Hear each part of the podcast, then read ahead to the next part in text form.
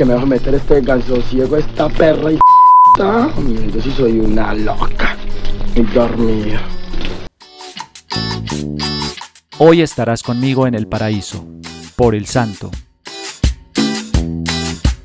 Cuando llegaron al lugar llamado la calavera, crucificaron allí a Jesús y también a dos malhechores, uno a la derecha y otro a la izquierda.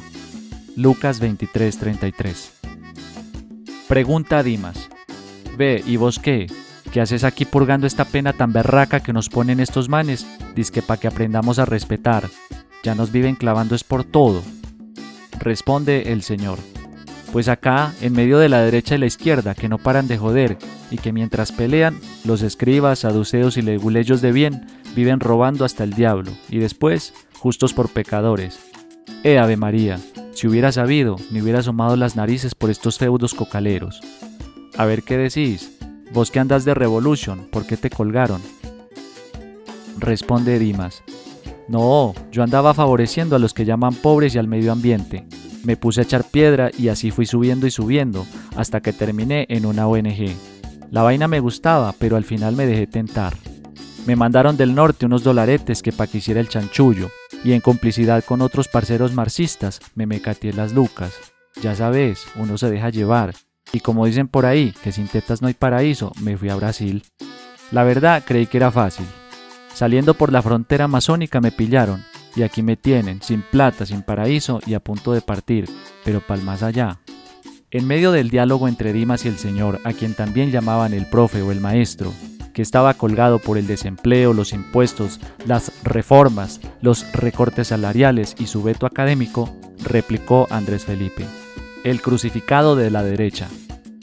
Ja, si de sufrir se trata, aquí estoy yo, el mártir de la patria, a quien he servido con uñas y garras al señor de corbata, que ha puesto a levante su ganado y la banca. Por eso, ¿qué hace este señor suelo acá? Disque dando clases de moral y buen pensar. Eso no sirve por acá. Y si es que es tan berraquito, pues que se salve a sí mismo, no que muy intelectual. A ver, jálele al respetico mijo, replicó Dimas. Si estamos acá es por algo. Sabes perfectamente que nos dejamos llevar por la ambición y robamos hasta el putas. Pero este qué? Nada malo ha hecho, y también se llevó su corona. Por eso respete mijo, Vos con esa cara de niño bueno rompiste la vajilla completa y ahora dándoselas de justo. Vaya que lo peinen, chupe por lambón y avaro. Oigan a este, no le das ni tantica vergüenza.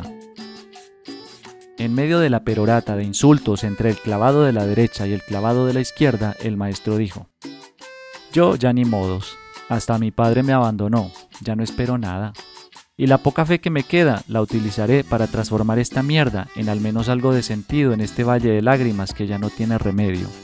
Ojalá las palabras que le dejé a mis pupilos, quienes también me abandonaron, algún día tengan asidero en su conciencia y en su actuar humano. Es que todavía me pregunto, ¿qué he hecho mal para merecer todo esto? No hay derecho. Replica Dimas. Bien, maestro, así se habla. Yo la verdad lo admiro mucho y en lo que pude conocer cuando me asomaba en los bares bohemios. Ahora que recuerdo, hablaban del profe, que era un duro y que compartía con todos. Definitivamente, ¿quién entiende este mierdero de país? La gente que hace por la gente lo tachan de guerrillero.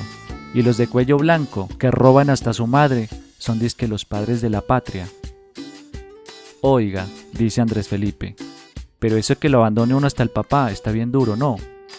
A mí hasta el momento no, Ahí sigue con corazón firme. Respondióle el maestro. No, que va, yo al cucho lo llevo en la buena, pero en momentos difíciles se sabe quién es quién, ya le pasará. Yo lo estimo y sé que él también a mí. Al final pronto nos volveremos a ver las caras. Los tres agonizantes estaban haciendo llavería, pero con Dimas había más simpatía, pues al final reconoció su error, se arrepintió y le pidió al maestro que le enseñara todo cuanto sabía. Además, en medio de tal suplicio, gritaba a los cuatro vientos. ¿Por qué los justos debían pagar cosas que no debían? ¿Por qué el Estado y las estructuras exprimían y reprimían aún a quien tenía el conocimiento y las ideas? Por eso, una y otra vez le decía al maestro, si salimos de esta, acordate de este pecho que lo admira y que clama justicia por su quehacer y persona. De ahí que el maestro asintiera diciéndole, hoy estarás conmigo en el paraíso, Terminada la obra, el público aplaude, se cierra el telón, el país sigue igual y el maestro y los dos ladrones se fueron al bar El Paraíso a echarse un guaro y hablar de política.